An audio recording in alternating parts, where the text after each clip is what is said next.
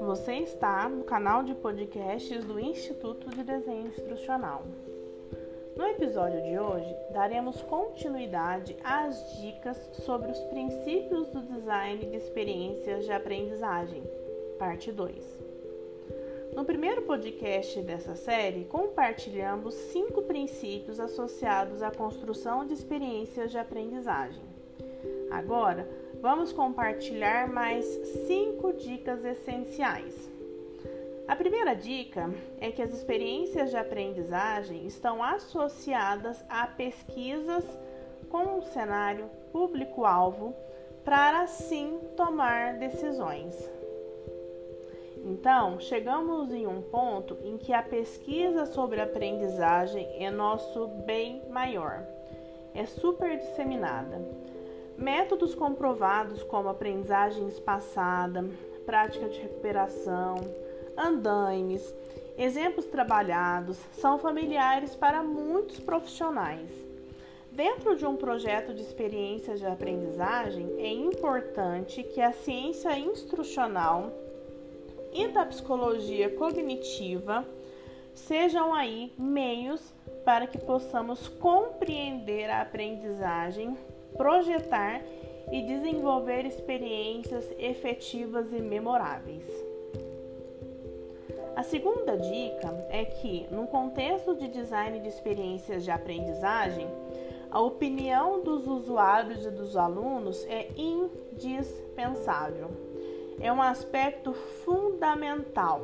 É importante que tenhamos a capacidade de nos livrar das suposições, preconceitos e achismos e efetivamente obter a opinião dos alunos da melhor maneira possível de maneira clara, objetiva e que oriente uma solução verdadeiramente personalizada.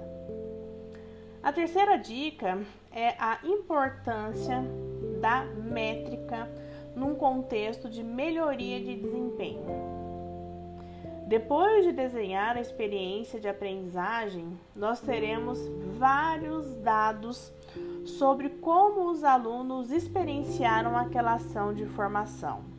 É importante que a gente colete esses dados e que você e a sua equipe crie o hábito de analisar, através dos dados, as mudanças que se fizeram necessárias ao longo do tempo.